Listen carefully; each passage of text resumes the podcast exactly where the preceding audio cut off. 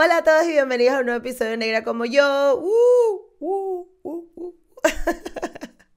Miren, este episodio, el episodio de hoy, ay no, es que me encantó. Bueno, yo eso lo digo con todos los episodios, pero es que como, es como, este podcast para mí es como abrir una, eh, ¿vieron Alicia en el País de las Maravillas? Bueno, una puertica nueva, una puertica nueva cada día. Y cuando conocí a, Andrés Mosquera, a Solo, ay, yo la perdí. Me encantó su trabajo, me encanta su actitud, me encanta todo lo que hace, así que no te puedes perder esta entrevista. Démosle la bienvenida a la diversidad.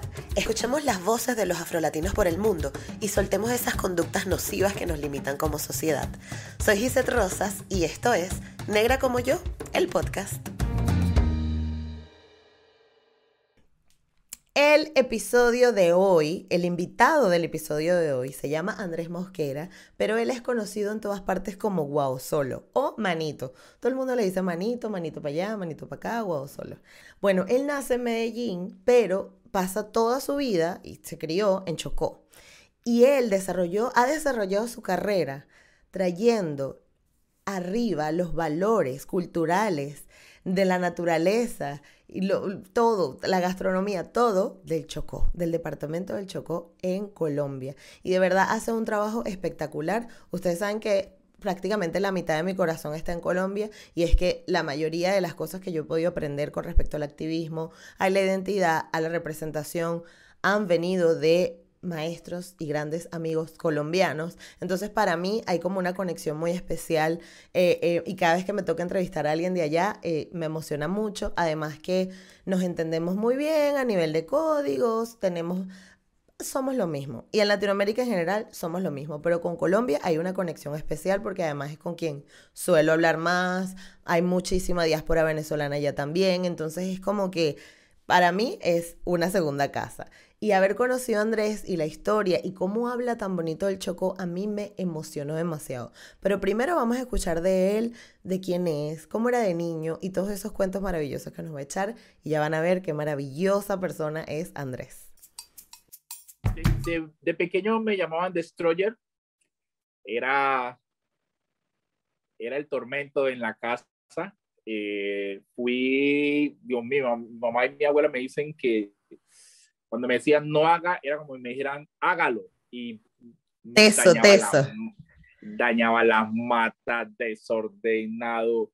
Una vez me tiré un televisor encima y, y de la impresión casi me dan, eh, me- empezaron a dar ataques de convulsión. Eh, empecé a crecer un poco más y, Ok. y, y me fui ya poniendo un poquitico más, más serio. Eh, me meten en el colegio Antonio María Claré, eh, un colegio eh, como con una línea religiosa, y ahí inicio a enloquecerme desde las clases de arte. Empecé a enloquecerme desde las clases de arte. Eh, recuerdo que hacía, empezaron a gustarme hacer collares y hacía un poco de cosas. Siempre fui muy manual, muy buena en manualidades y muy mal en matemáticas. Yo perdí primero, perdí segundo, perdí tercero, porque el colegio no entendía que yo lo único que quería era dibujar y pintar. Yo no quería hacer más na- nada. Me iba muy bien en las, en las materias ligadas con, con lo artístico. Me iba muy bien en español, me iba muy bien en manualidades, me iba eh, muy bien en inglés, pero no más era que llegáramos a matemática y el cerebro mío entraba en modo coma, yo no le prestaba atención a eso, yo si no veía dibujitos en eso, yo no le iba a prestar atención. Mm. Entonces fue bastante tormentoso. Ya fui creciendo un poco más en el colegio y, y me, fui pusiendo, me, me- fui poniendo un poco más serio. eh, me fui poniendo un poco más serio. Ya, ya eh, era, era un recochero eh, en sus momentos. Eh, ¿Qué significa ser recochero? Recochero es, es, es como eh, eh, burlón, o sea, se burla de todo y hace Mm, chiste a todo, eh, imitaba a los profesores, yo era pues, pero siempre en una sola pieza, porque yo siempre me gustó en el colegio verme muy bien vestido, yo no me, me desarreglaba en el colegio, porque consideraba que cuando uno se veía así destartajado, eh, era porque uno era muy desordenado, entonces ahí se notaba mucho. Ah, Entonces, yo decía, claro. no, uno tiene que verse impecable, porque cuando el profesor venga a buscar a los desordenados, lo vea uno como en una pieza. Entonces, el colegio fue una etapa muy bonita, eh, aunque empecé a perder algunos años, pero nunca me arrepentí. Yo creo que hoy en día me siento muy orgulloso de haber perdido esos tres años, pero porque también Eh, eso se volvió una técnica, todo lo que había, eh, todo lo que había hecho en la escuela, eh, ese, ese niño que dibujaba o que en el kinder, en el kinder nacional donde también me vieron crecer, jugaba mucho con plastilina mm. Y que tenía y que tenía y que su mejor amigo, su mejor amigo era un niño sordomudo con el cual me entendía perfectamente hoy. Él se llama Víctor, aún seguimos en contacto. todo eso iba a tener un resultado eh, de dirección para la universidad. Porque cuando yo salgo del colegio, yo no sabía cómo se llamaba mi carrera. No sabía cómo se llama mi carrera porque la vocación en ese entonces como, como para decirte, hey, vos sos bueno para derecho, o vos sos bueno para, para medicina, o vos sos bueno, ahí en ese entonces casi que no era así, eh, y más un pécora como yo, eh, pécora es cuando uno pierde tantos años. Entonces yo simplemente quería, me, me enamoré de la fotografía me enamoró la fotografía de muchacho porque paso por una vitrina eh, que, que, era la que hasta hoy es la única que exhibía fotografías antiguas del departamento del Chocó y desde ese momento fue un, un flechazo con la fotografía porque em, de, niño y de muchacho eh, en los colegios casi que no, casi, no, no decir casi, no se enseña la historia del departamento, no se enseña la historia de los afros, no se enseña a que, a que no, nunca en el colegio yo escuché la expresión eh, afrocolombiano o, o, yo escuché en el colegio que nos dijeran eh, puntualmente que, que, veníamos, que nuestra descendencia eh, había sido transportada de África. Eso es ahora que uno coge, hmm. coge cancha, pero en el colegio en ese entonces no. Pero había una cosa latente y, y, había un profesor que se, llama, se llamaba Neybon J. Murillo, un referente en el Partido Colombiano de Música, sí, señor. que me sacaba, me sacaba del salón, me sacaba del salón para dibujar los instrumentos musicales. Mientras mis compañeros que habían elegido la modalidad de música, yo, yo, tenía, yo tenía que salir de mi modalidad de informática, que era la que había elegido, para ir a la modalidad de música a dibujar los instrumentos de música a mis compañeros para que supieran los nombres de, de cada una de las piezas y, Qué fuerte. siempre, siempre. Así mismo era con la profesora de español, eh, en la cual, en una materia que me iba regularmente, pero me, me sacaba a dibujar, Rin Rin Renacuajo, o la pobre viejecita, todos estos cuentos yo los, yo los dibujaba a los demás compañeros, entonces ahí ajustaba mis notas. Eh, esa, era, esa era mi vida ya cuando estaba en el colegio, termino el colegio y el profesor me dijo, fue la última vez que, que, que hablamos, me dijo, Usted tiene que irse para una escuela de bellas artes, porque lo que usted sabe eh, no lo va a conseguir aquí. Esa experiencia fue muy bonita porque yo inicio, eh, voy a la universidad, el primer propuesta, bonita, mi amigo, la universidad, y empieza todo el mundo a presentarse, y yo siempre que me presentaba y decía que era el Chocó, los profesores decían, eh, hoy una tierra muy bonita, pero ya hay mucha corrupción. Una tierra muy rica, pero mucha corrupción. Ay, yo no sé qué, que allá la... entonces los compañeros creían que se sorprendía cuando me veían en pantalón algunos, me preguntaban que si uno se ponía pantalón, eh, que si allá uno todo el tiempo no vivía en el río, o sea, eran unas, unas, unas preguntas que, que, que, alcancé a escuchar y, y, y analizaba ya después que, que, que, los medios, los medios de comunicación nacional eh, son los encargados literalmente de, de generar orgullo eh, tanto negativo y como positivo en, en, los, en los coterráneos. Eh, toda la, toda la, la, la, concepción que tenían los compañeros era que era de un territorio muy rico, pero que había mucha corrupción, muy rico, pero acá todos se lo robaban. Entonces, eso hace que los compañeros piensen que uno o, tiene malos vicios, que uno está, tiene la cabeza al revés, que uno está pensando todo el tiempo mal. Entonces, eh, se, se, convierte en un, en, se convirtió en un reto mm. el demostrarles eh, trabajo, trabajo de calidad manualmente porque yo no tenía computador, yo no tenía cámara, yo lo único que tenía era mi lápiz y un blog pinares y una caja de colores y arranque a hacerlo todo manual porque estaba la opción de que pudieras hacer las cosas manuales, porque la base de, de viajarte eh, estar en lo manual. Entonces, eh, recuerdo que cada que me presentaba, todo el mundo como que, ah, el chocó, todos los profesores, ah, pero es que, pero es que el chocó, pero, pero ¿qué era eso?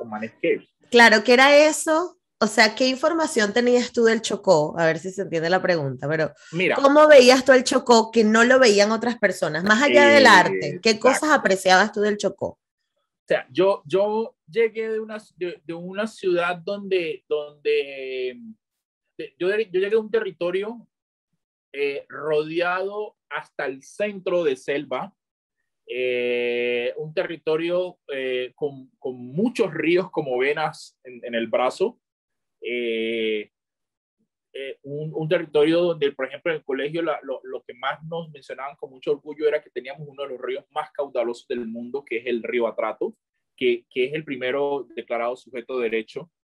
Eh, o sea, es un hermano, sujeto de derecho, el, el río Atrato, o sea, es una persona, es, se puede declarar una persona viviente. Entonces, eh, de una tierra con dos océanos, eh, de donde llegaban ballenas, de donde llegan eh, delfines, donde llegan aves, donde llegan tortugas, eh, una infinidad de aves, una, una gastronomía que me hacía dar mucho guayabo porque yo en Medellín almorzaba y lloraba, desayunaba y lloraba, cenaba y lloraba porque era, era, una, era un- una cosa que me cogía todos los días y, y me daba y me daba y me daba y me decía, eh, no estás acá, vos no estás acá. Entonces yo ¡Qué estaba como, locura! "Ey". Claro, entonces empieza, empieza como una, es como un ejercicio como, como cuando uno tira, uno tira, como cuando uno tira carnadas y tira y tira para ver dónde, si, si me pegaba y no me desconectaba, entonces eh, recuerdo mis primeras clases porque eh, hablé con los profesores de ver que mis demás compañeros ya tenían mucha cancha eh, en lo artístico, claro, hijos de papi y mami, de la ciudad de Medellín o de, otros, o de otras ciudades. Bueno, Claro, además que estudiar bellas artes, es, quieras que no, es una, es una carrera muy Pero elitesca eh, y es muy Sí. elitesca, entonces tiene, tiene gente de mucha clase, no todo el mundo tiene sensibilidad para el arte, Yo pero es porque es algo que no se yo- ve. Cuando yo llegué a Bellas Artes, de hecho, cuando yo llegué a Bellas Artes, yo era el único negro en ese entonces Hostia de la puta. carrera. Había otro que no me olvido el nombre, Elías. Y yo sé que va a ver este video. Y Elías nos hacía quedar mal. Elías ¿Por nos hacía qué? quedar mal. Porque eh, Elías todo el mundo se lo gozaba, eh, era el, el payasito. Y entonces Elías, Elías yo, yo era el único que le decía Elías a Elías. Todo el mundo le decía negrito, negrito. morocho, mo- y yo, y yo, y yo, "Ey, pero, y él era, él era feliz. Aparte que era feliz, era pécora también. El, y, y era, y entonces, claro, eh, eso afectaba también que, que la Mm. gente me veía como, y, y, "Ey, pero vos, ¿por qué sos diferente? Entonces, Claro. Por ejemplo, expresiones como, por ejemplo, expresiones como, yo, em, mi tono de voz era un poco más, em, voy a decirlo así para que se, era como más, más centrado, o sea, era Ujú. más, más, más, más en- el de él era, era, era mucho más como que, "Ey, y entonces la vaina y era mucho más, más estrendoso. Claro, era como el negro prototípico que Sí. bullero, claro. Exacto. Y yo no era fiestero, yo no salía con mis compañeros de fin de semana. Ellos me decían, "Ey, pero vos no salís. po-". Yo no, mano, es que yo, yo tenía una mamá que se estaba partiendo el lomo acá en, en Quibdó para, poderme- para poder recoger el millón y pico, porque la carrera me, la, la carrera me quedaba como en, como en millón, en millón trescientos, millón cuatrocientico, y medio se subía, medio se bajaba, porque claro, yo iba reduciendo materias, y entonces ella iba reduciendo de costo. Entonces, eh, pero era una carrera costosa para, para, Claro. para eso. Mi, herma, mi hermana ya estaba, yo soy el secaleche, el, el secaleche, nosotros le decimos secaleche al último, eh, al, al ultimito. ¡Ay, qué horror! Yo Me soy encanta. El, el secaleche, yo soy el ultimito de, la, de, de tres hermanos. Ok. Y, y, y, ¿qué? y mi, herma, mi hermano mayor, eh, administrador de empresas, mi hermana también administradora de empresas. Ellos ya estaban culminando, entonces yo como que cogía el impulso, claro, con la ayuda de, de mis hermanos, porque acá los Claro. mayores educan al menor, Exacto. ¿ya? Entonces, eh, claro, yo tenía, que, yo tenía que ir alineado eh, y no fallar. Mis experiencias eran... se- eh, Mowgli, yo era el niño de la selva. El niño de la selva. Entonces yo, yo, yo, yo veía a mis compañeros que contaban los vainas y yo veía como que...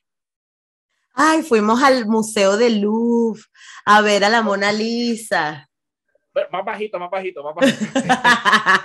no, entonces yo estuve en tal, en Bogotá, y entonces lo, el graffiti, y yo, y yo mencionaba graffiti, yo, ah. o sea, yo estaba muy crudo, crudo, entonces, yo, entonces eh, me dio mucho miedo porque pensé que lo que tenía que hacer sobre la carrera de diseño gráfico por mi paso por Bellas Artes tenía que estar enfocado a hablar de Medellín, que era lo principalmente que veía. Mm. Entonces, en medio de mi primiparada, o sea, mira, o sea, primiparada, primiparada, yo me acerqué a los profesores y diciéndoles, profe, lo que pasa es que así, literalmente me acuerdo, profe, lo que pasa es que como yo soy del Chocó y yo apenas conozco el Chocó, para ver si usted me deja eh, hablar simplemente, solamente el Chocó. Claro, hijo, usted aquí, recuerdo que unos profesores me dijeron, usted puede aquí hacer, hablar sobre lo que quiera. Cuando él me dijo sobre lo que quiera, Vámonos. me fui, me, me fui como el loco.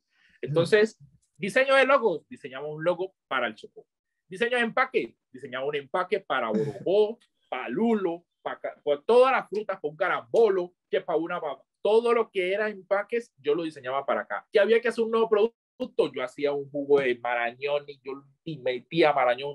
Que había que hacer una valla para promocionar eh, tal, tal concepto. Y yo metía a mi negro, metía indígena, y yo, porque claro, yo, eso era lo que yo conocía. Yo no conocía, mira, yo no conocía nada de las revistas de moda, de nada de esas cosas, yo no conocía publicidad de nada de afuera. O sea, tú eras montuno, montuno, o sea, atrás del monte. O sea, yo era una línea perfecta, yo no tenía ninguna contaminación visual. Qué maravilla, Andrés. Yo, yo lo que veía, claro, yo lo que veía era Dragon Ball Z y, yo ve, y, y a mí me gustaba me gustaba mucho eh, ver muchos muñequitos. Yo veía mucho Cartoon Network, hasta hoy todavía, hasta hoy. es que es lo máximo. mi, mundo era, un poco más, eh, era muy artístico. Muy imaginativo, claro. Exacto, yo no fui un deportista, aunque toda mi familia es, es, eh, fue basquetbolista, mi mamá fue basquetbolista, todas mis tías jugaron básquet, en mi casa el, el que menos mide, mide unos, unos 80, y de ahí para allá todo el mundo mide 1,92, 1,85, todo el mundo aquí es alto, nosotros andamos por la casa bajando la cabeza, pasando por las puertas. ¿Y cuánto, cuánto mides tú? Yo mido 1,92. ¿Qué? 1,92. Muchacho, yo pensaba que... yo te pensaba que, te lo juro que te imaginaba como bajito, pensé que ibas a decir como que todos somos altos. Tú eres un caballote. Claro, con razón te montabas en esos árboles por allá. Entonces, entonces yo viví, entonces, por ejemplo, yo en, en, mi, en, mi, niñez nosotros no teníamos ni Play, nosotros teníamos un Atari, que era lo, esa cosita que era baratica, que uno tenía que rogarle hasta que los pulmones se quedaran sin nadie, mamá, cómpreme cuando llegaba a la feria. Y entonces uno con eso desarrollaba la, la, un Atari. Vos lo único que hacías era ubicar piecitas o navecitas y ya. Pero esa cosa gráfica que voy, que voy, que el Play, eso era un lujo. Computador también era un lujo. Y una vez conocida la niñez de Guado Solo, queremos entender cómo empezó su carrera, qué pasó, cómo fueron sus inicios. Eh, em, su historia universitaria es, es bastante em, particular, pero al mismo tiempo habla de una falta de... Mm, ¿Cómo me explico? O sea, una falta de inversión en los espacios universitarios en Colombia. Eh, no es un secreto para nadie que en, Colombia la universidad es muy elitista, es muy cara y, conseguir que una persona pueda acceder a la universidad, además estudiando algo como artes, que además es una carrera que no tiene, o sea, no, no es tan común que las personas lo estudien, eh, y viniendo del Chocó, de una familia pobre, de una madre soltera, eh, es bastante duro. Em, comenzar una carrera así, comenzar una marca, comenzar un brand que sea tan bonito, que hable tanto de identidad y que además sea rentable, em, creo que es de las cosas más maravillosas que, que Guau Solo nos enseñó en esta entrevista. Así que escuchen esta siguiente parte que está bien interesante. Cuando estaba en, en mi inicio, yo la carrera de diseño gráfico la hice con mi mamá, o sea, yo no estudié solo, porque mi mamá era mi enlace acá en territorio. quiere decir? Los insumos visuales que yo, yo necesitaba usar como referentes, que en este caso imágenes de frutas, imágenes de niños, imágenes de la gente, de la identidad, de la cultura, no se conseguían en internet porque cuando buscabas el departamento del Chocó, entonces salían las capturas, salían los derrumbes. Pura noticia mala. Eh, eh, entonces, la típica imagen cliché del niño chocuano, entonces el niño con la cosa de moco así regándose y sin camiseta y en calzo, así como, Todo así sucio. como andaba yo. Claro. así como andaba yo.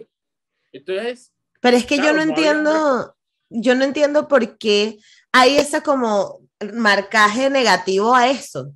¿Sabes? A que un niño ande descalzo, que un niño ande Eh, en sí. chores, es como algo demasiado negativo. Un niño no te... Claro, exacto. felicidad. Y, y mira, mira que de todo eso hay un análisis que tengo claro. Mira, la pobreza no se entiende porque un niño, por ejemplo, un niño en el río, saltando en el río, así chulblú, como decimos nosotros, chulblú. Y, y viene un fotógrafo de afuera, porque eso es lo que pasa. Viene un fotógrafo de afuera que entiende que la, la pobreza al revés, de, de, de otra forma, cuando nos ve saltando en esa felicidad, él dice que eso es precariedad y que eso es pobreza. Pero, ¿y por qué no le pregunto? Eso es felicidad. El niño es libre, el niño está en su territorio, en su entorno, vive, vive en paz y vive en armonía con él. Porque si puede hacer uso de los recursos que tiene ahí, es porque los cuida, es porque entiende para qué le sirven y toda esa película. Entonces, claro, hoy en día ya, hay, ya el referente del departamento del Chocó cambia, aunque se, sigue el trabajo, sigue Claro. durísimo el trabajo. Pero Eh, me estabas contando que tu mamá era la que te, Sí. te, te Entonces, ayudaba. mi mamá, cuando yo me veía muy cortado con el refer- los referentes fotográficos, yo llamaba a mi mamá, ma, necesito unas fotos, vaya al mercado y tómenle fotos a todo lo que vea ahí en el mercado. ¿Qué hay? ¿Qué fotos como mamá? Simplemente mándeme fotos. Y mamá salía en medio de la... No, no, ponía una señora, eh, mamá se venía- salía a la universidad porque ella, ella era secreta- secretaria de, la- de- de Ciencias Sociales en ese entonces, y mamá salía corriendo a la universidad en las tardes para hacer las fotos, quemarlas en un CD, subirse al aeropuerto y conseguir quién iba viajando para Medellín.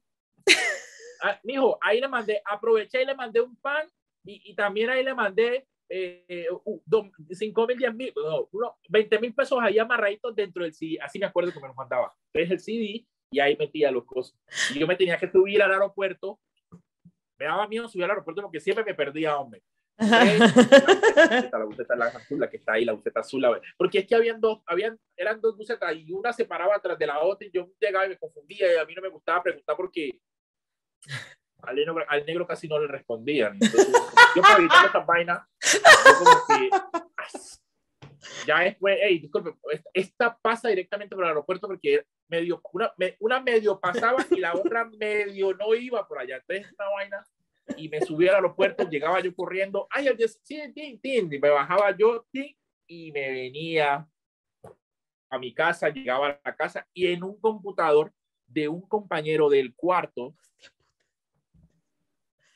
le decía yo, Manito, pero tú te graduaste. O sea, yo ya quiero. Tú te graduaste. sí, sí, Marico, le echaste Ey, ey. demasiada bola. yo le decía, manito, déjame yo miro este, este CD y para ver si, y verdad, miraba las fotos rápidamente porque me daba mucha pena pedir prestado. Claro. Entonces, eh, guardaba bastante. Y, cuando, y en, el, en la universidad, espero, espero lo, las universidades escuchen este, este, este pedacito. En la universidad se, crea, se, creó un, se crearon unos espacios, o tenían unos espacios que llamaban monitorías. ¿Qué son las monitorías? Ponen a disposición las salas eh, o los materiales de, de la universidad para que los que no tenemos podamos utilizarlo o para cuando estemos en un hueco o no tenemos clase, podamos hacer uso de ellos. Claro, uno, uno tocaba un registro, el carnet y toda la vaina, Ujú. sello y entrega.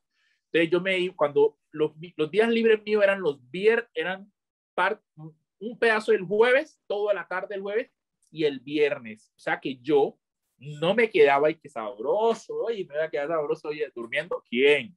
Yo me iba para la universidad para aprovechar las monitorías y hacer la ruma de trabajo que dejaban los profesores en el Ujú. computador. O sea que cuando llegaba el fin de semana, Andrés Mauricio Mosquera ya había hecho todas sus tareas porque yo no tenía más nada que hacer. Yo no tenía televisor, yo no tenía computador, yo no tenía Nintendo, yo tenía era un celular que apenas abría y medio yo podía jugar culebrita y, y contestar a mi mamá, sí señora, estoy bien aquí en la casa, y yo colgaba y ya. Empiezo a hacer artesanías. Y tú dirás, ¿vos de qué me estás hablando? Le dije a mi mamá que me mandara Damagua porque quería utilizarla de pronto para, para algo en la universidad que me pidieran. Yo podía en ella dibujar. Esto es una fibra de, una, de un árbol, de una palmera exactamente, que cogen y cuando llega una temporada rajan y sacan ese cascajo del árbol sin tumbarlo, la ponen a secar y se pone fibrosa. El secado es fibroso. Ella la pueden lavar y cuando la lavan le sale, le sale ese, como ese componente que tiene que la mantiene apretada y ya queda como una especie de tela. Pero eso pasa cuando, cuando no se lava mucho, ya queda así dura. Entonces yo hice esta cosa en forma de cilindro porque como yo no tenía bolso, yo a la universidad, yo a la universidad me tocaba llevar una maleta de esas de arquitecto. Yo me veía tan, yo me veía tan, tan chichipato con esa cosa. Yo decía, no, esto está muy feo, mano. Entonces, eh, recuerdo que el blog Pinares de ese entonces era mucho más corto. Entonces yo cogía y ese blog Pinares lo enrollaba y lo metía aquí. Qué belleza. Y, por aquí metía los eh, lápices, los colores, fru, fru, fru, fru, y arrancaba yo a Bellas Artes. Claro, la gente cuando me veía decía, ¡Ey! ¡Ey, haceme uno, haceme uno! ¿Y dónde los compraste? ¿Dónde no es aquello? Yo como que, mmm, mándame más de Amagua, al favor, que voy a hacer unas cosas. Y me senté y diseñé unas manillas, así mismo, pero en forma de manillas, solo que le metía un alambre para poderla, eh, para que ella presionara. Ah, ok. Les hice la marquilla y nace el primer, el primer contacto de marca y nace, eh, la mención era wow, solo. ¿Por qué? Y el eslogan era enamórate conmigo del Chocó. Wow. solo porque em, el, el wow, por ejemplo, hay dos versiones. Está el, el wow, que es la M al revés.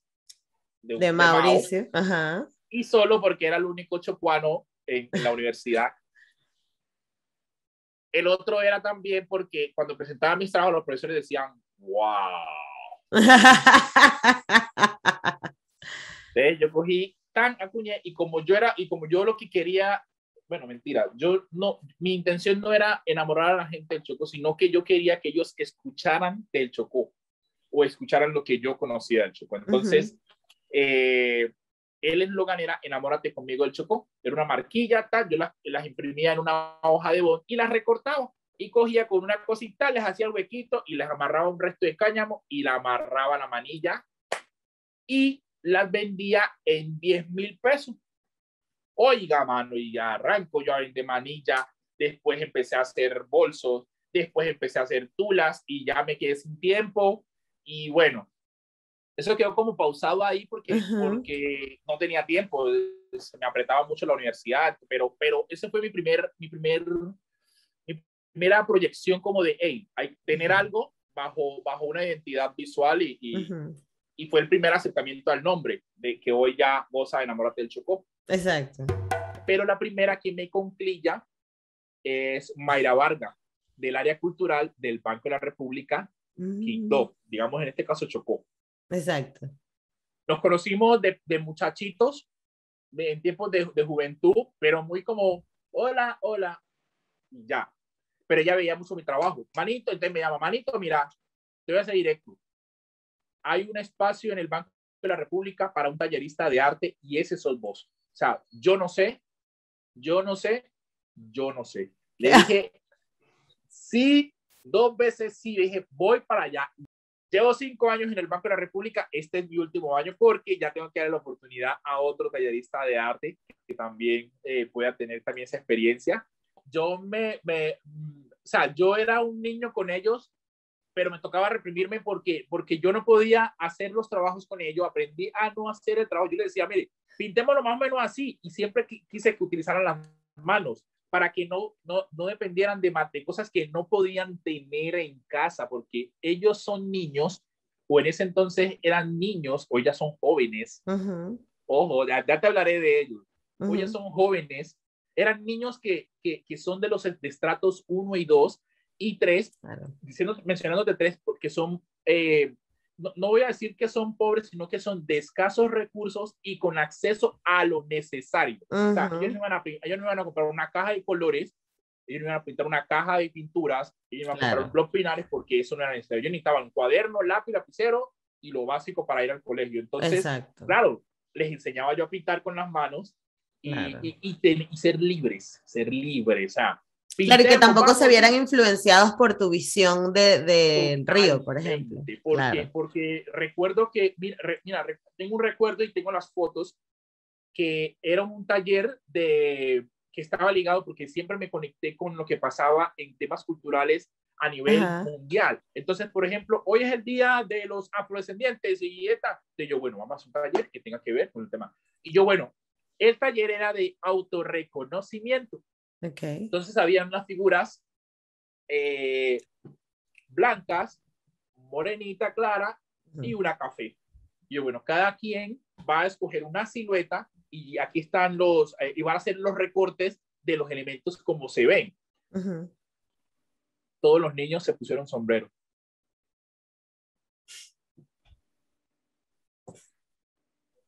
¡Qué bonito! Y yo como que... ¡Ay, qué bonito! Entonces eran, eran cosas muy como que, bueno, y hoy, profe, ¿y cómo lo hago? Ayúdame ahí. Yo, mm, mm". Claro, porque ellos sabían que si yo les ayudaba, profe, a mí también y ya se veía influenciado. Entonces, fueron talleres grandiosos. Yo creo que no hay cosa mejor en el mundo que eliminar la educación, eh, la educación que está implantada actualmente y, y, hacer que los niños crezcan haciendo lo que, le, lo que más les gusta, mezclados con aprendizaje y con arte, aprenderían mucho más fácil. Yo, yo no hubiera perdido tantos años si las matemáticas fueran tenido dibujitos, hubieran tenido gráficos, me fuera sido más fácil. Cuando yo terminé el colegio fue que me di cuenta que fuerza era igual a F. Ya, me había, yo ya me había graduado, yo no me servía de nada. Entonces... Pero bueno, eh, superaste eso igual. Atención, no quería saber nada de ella. Los niños acá y siempre en los talleres, eh, bueno, niños, ¿cómo están? Bueno, cuéntame cuál es la materia más dura. ¿Sabes cuál es la materia más dura? Inglés. Y matemática era la más sabrosa. Hmm. Y en artística les iba muy bien. Y yo decía, ¿están viendo? Estos manes les va bien en matemática y yo vea, pasaba hmm. trabajo. Claro. Son más filosos, son más ahí, más Ese paso por, por, por, por, los talleres de arte eh, ayudó mucho a, a formar niños que, que, que, aprendieron a valorar el, el, tema del medio ambiente, que aprendieron a conocer las riquezas del Chocó, que conocieron mm. el Chocó en, en, videos, en imágenes que yo les mm. llevaba de mis trabajos. Em, Qué bonito. Cuando ya, cuando ya, fueron creciendo, ya se convirtieron en niños que tenían que ayudarles a sus mamás, porque, porque ellos, las mamás los bajaban por no dejarlos solo en el barrio, porque los barrios eh, eran un poco peligrosos, o el tema del encierro, y bueno, todas estas cosas, o la cercanía con los ríos y esas cosas, y entonces las mamás los traían. Hoy, muchos ya son eh, jóvenes en, en, los grados 10 y 11, algunos, con algunos hice la carambola de meterlos a estudiar, porque no, eh, las mamás me las conseguía, ay, hijo, profe, vea muchacho, yo vea, tal colegio, venga yo, le conseguía el cupo y mire los cupos. O sea, tú eh, siempre, o, o, sea, o te interesa seguir enfocado en la educación o fomentar la educación para las nuevas generaciones? Yo, yo considero que, que mm, que es importante que, que, haya un nivel, que haya, que haya arte en la educación, pero mm, mi vocación eh, de pronto es, por, es, es, es, moment, o sea, es momentánea en el tema de, que, de, querer dedicarme a eso, porque si me dedico de lleno a eso, de, mm, enamórate del Chocó, iría, so, o sea, se, se, debilitaría un poco porque tengo que estar en ejercicio de, de moverme, de ir.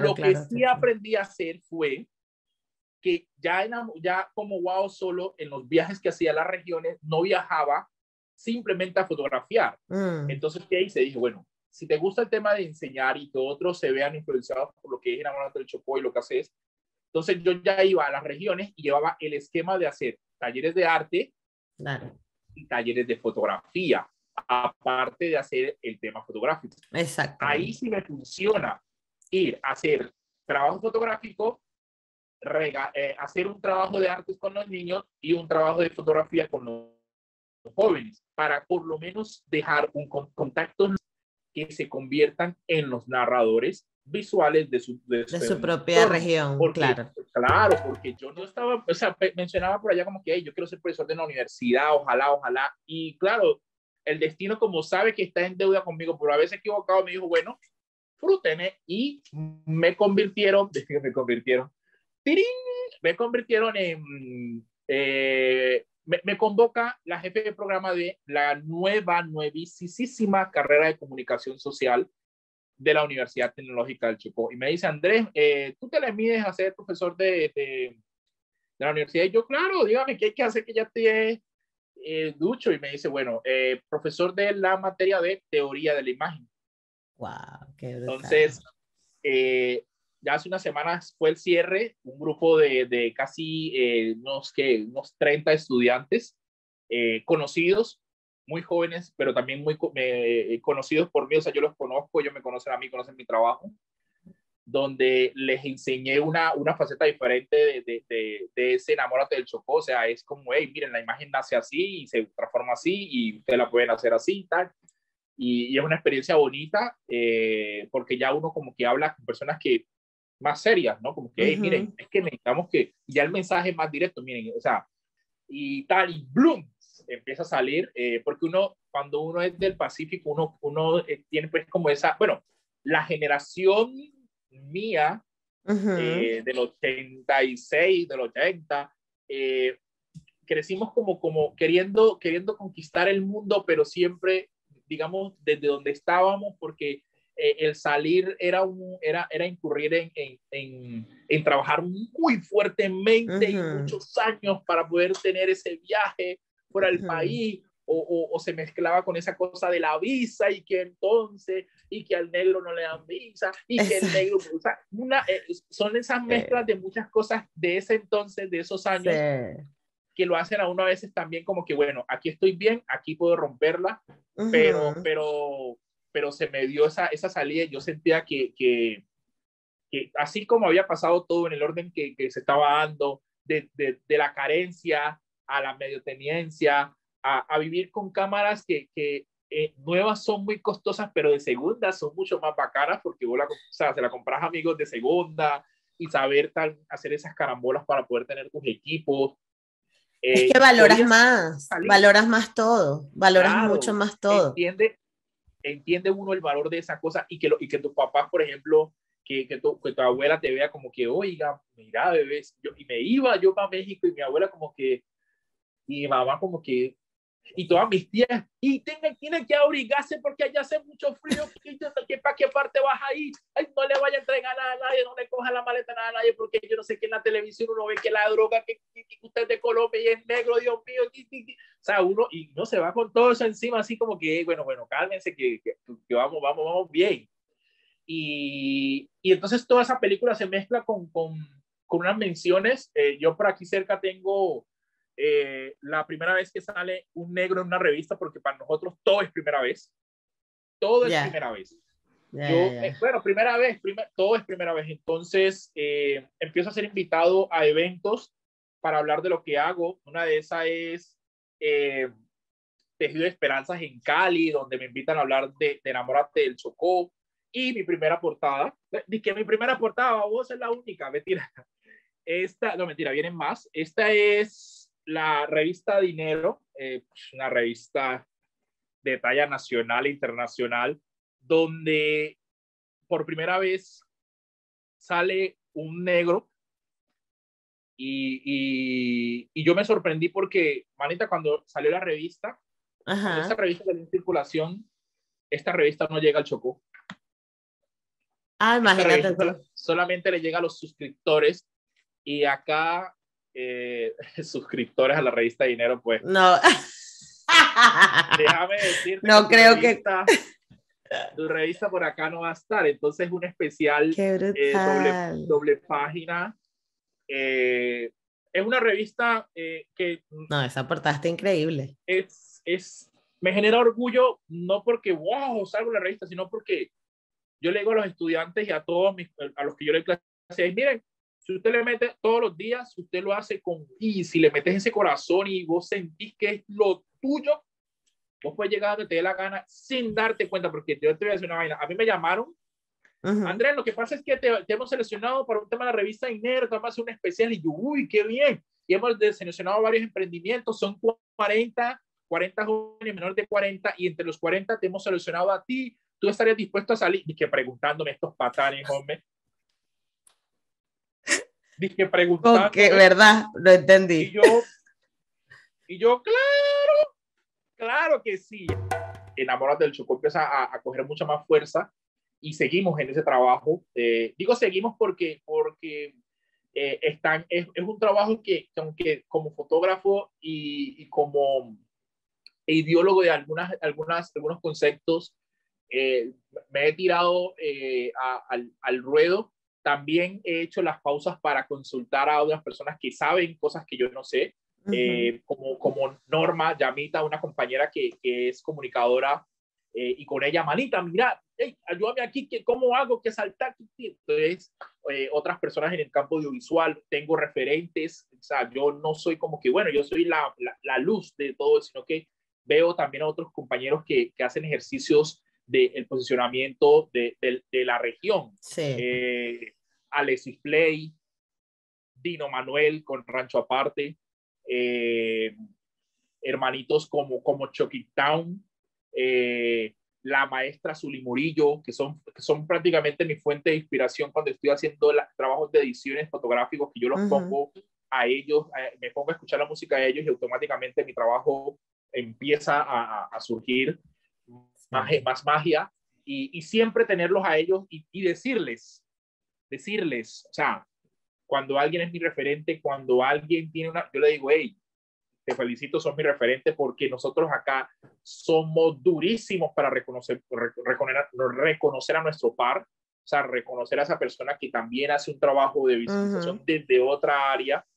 Eh, y o vemos a todo el mundo como una competencia, que es un caso que yo he desmontado. Yo no, no quiero que me vean como una competencia, eh, o, no quiero que me vean como, sino como que o un aliado más o un compañero del camino.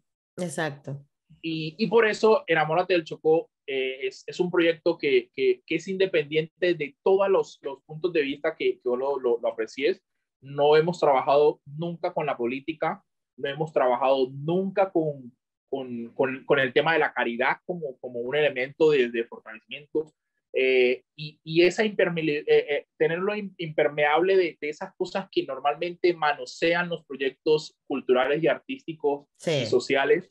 Eh, nosotros hemos estado muy lejos de eso para que cuando mm. lleguemos a los territorios podamos hablar con propiedad, decirle a la gente en la cara cuando no sirve, decirle al político es que no estás haciendo nada y, y, ir muy directo, pero también decirle a la gente, hey, miren el poder que tienen ustedes acá. Claro. Miren esa identidad que es diferente. Miren esa fusión de esto, o nosotros somos hermanos, que es lo que, que, que es el, el, el, trabajo que, que vamos a, a, emprender este año en, en el, del 2022 en adelante, es, es, poder hacer que las regiones sientan que todos somos hermanos, no que yo soy eh, de la Trato y el otro es de San Juan, y entonces, sino que todos podamos ser uno solo como yo lo, lo pensaba cuando, cuando salí de, del colegio.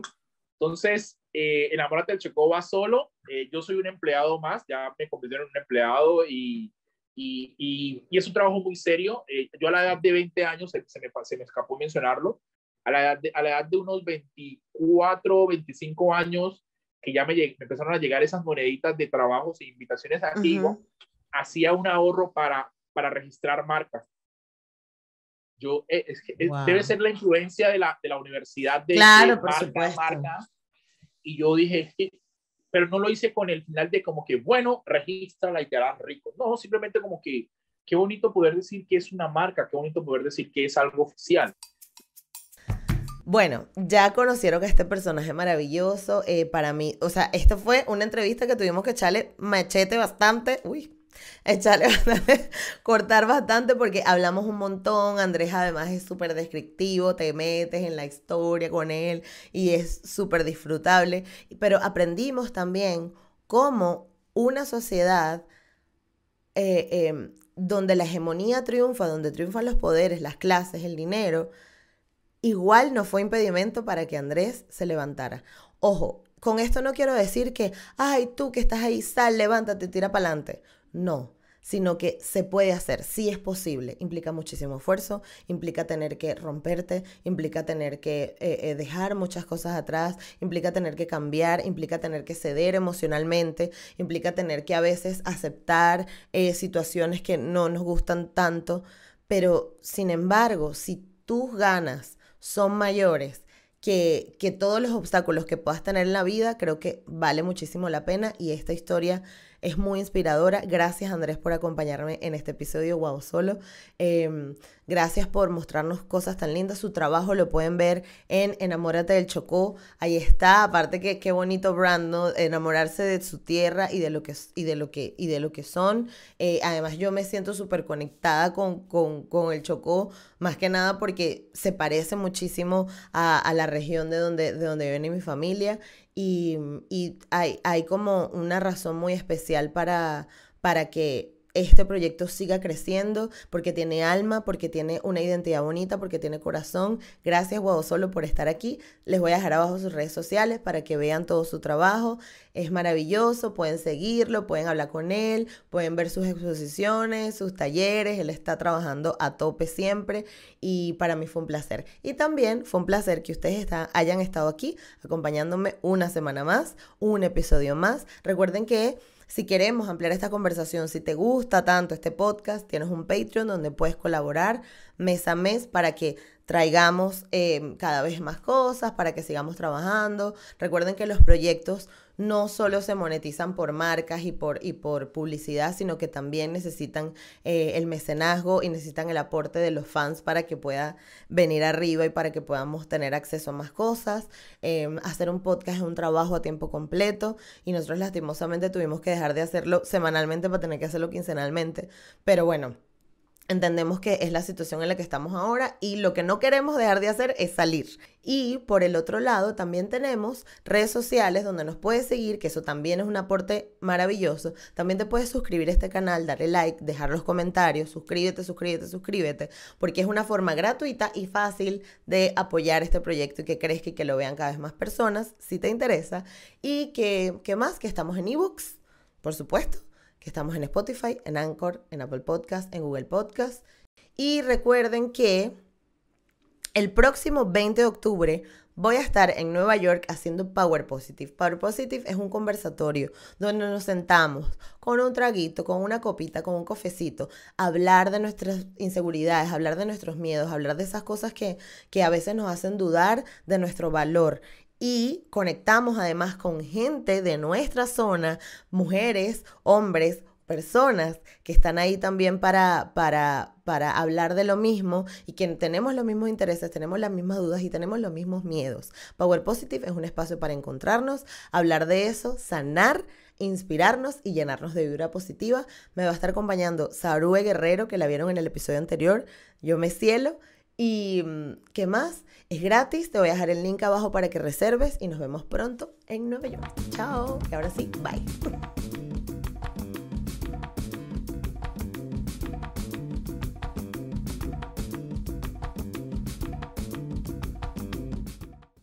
It is Ryan here and I have a question for you. What do you do when you win? Like are you a fist pumper? A woohooer, a hand clapper, a high fiver. I kind of like the high five, but if you want to hone in on those winning moves, check out Chumba Casino. At ChumbaCasino.com, choose from hundreds of social casino style games for your chance to redeem serious cash prizes. There are new game releases weekly, plus free daily bonuses. So don't wait. Start having the most fun ever at ChumbaCasino.com. No purchase necessary. BGW. Void were prohibited by law. See terms and conditions. 18 plus.